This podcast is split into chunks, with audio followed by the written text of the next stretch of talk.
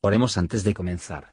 Señor, por favor, déjanos entender tu palabra y ponerla en nuestros corazones. Que moldee nuestras vidas para ser más como tu Hijo. En el nombre de Jesús preguntamos. Amén. Capítulo 25 Cuando hubiere pleito entre algunos, y vinieren a juicio y los juzgaren, y absolvieren al justo y condenaren al inicuo, será que si el delincuente mereciere ser azotado, entonces el juez lo hará echar en tierra y harále azotar delante de sí, según su delito, por cuenta. Harále dar cuarenta azotes, no más, no sea que si lo hiriere con muchos azotes a más de estos, se envilezca tu hermano delante de tus ojos. No pondrás bozal al buey cuando trillare.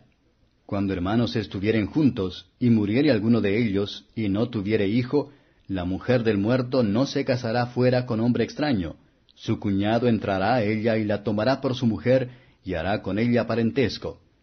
Y será que el primogénito que pariere ella se levantará en nombre de su hermano el muerto, porque el nombre de éste no sea raído de Israel.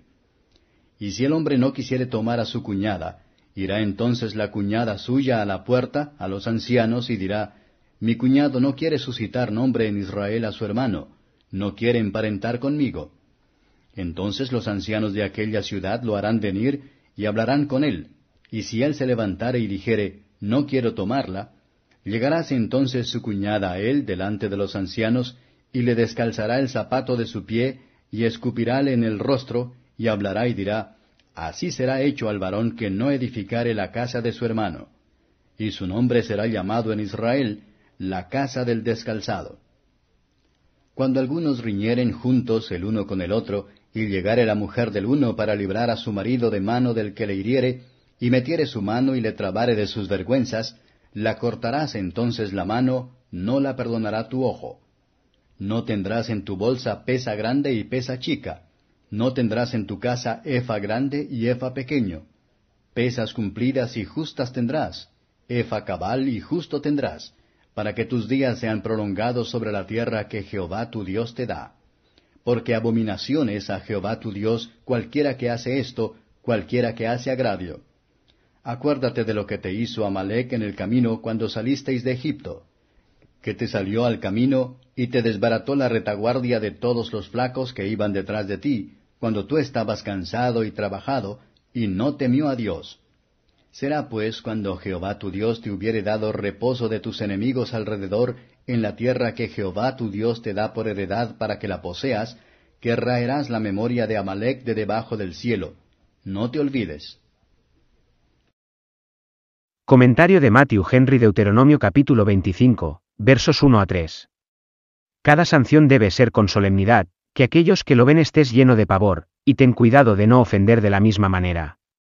Y aunque los criminales deben ser avergonzados, así como poner al dolor, por su advertencia y la desgracia, sin embargo, se debe tener cuidado de que no aparecen totalmente vil. Felices los que son castigados por el Señor para humillar a ellos, para que no seamos condenados con el mundo de la destrucción. Verso 4. Este es un cargo a los labradores.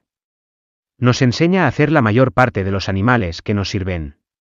Pero tenemos que aprender, no solo para ser justo, pero un poco a todos los que se emplean para el bien de nuestra parte mejor. Nuestras almas, 1 Corintios 9 verse 9 punto, versos 5 a 12. La costumbre aquí regulada parece haber sido en la ley judía a fin de mantener las herencias distinto, ahora es ilegal, versos 13 a 16. Ganancia deshonesta siempre trae una maldición sobre la propiedad de los hombres, las familias y las almas. Felices los que juzgan a sí mismos, se arrepienten de sus pecados y abandonarlos, y guardar cosas malas, que no pueden ser condenados del Señor. Versos 17 a 19. Que cada perseguidor y causante del pueblo de Dios se da por advertido del caso de los amalecitas. Cuanto más largo es antes de que llegue el juicio, más terrible será al fin. Amalek puede recordarnos a los enemigos de nuestras almas. Que seamos capacitados para matar a todos nuestros deseos. Todas las corrupciones, tanto dentro como fuera, todos los poderes de las tinieblas y del mundo, que se oponen a nuestro camino hacia el bendito Salvador. Gracias por escuchar y si te gustó esto, suscríbete y considera darle me gusta a mi página de Facebook y únete a mi grupo Jesús Answers Prayer.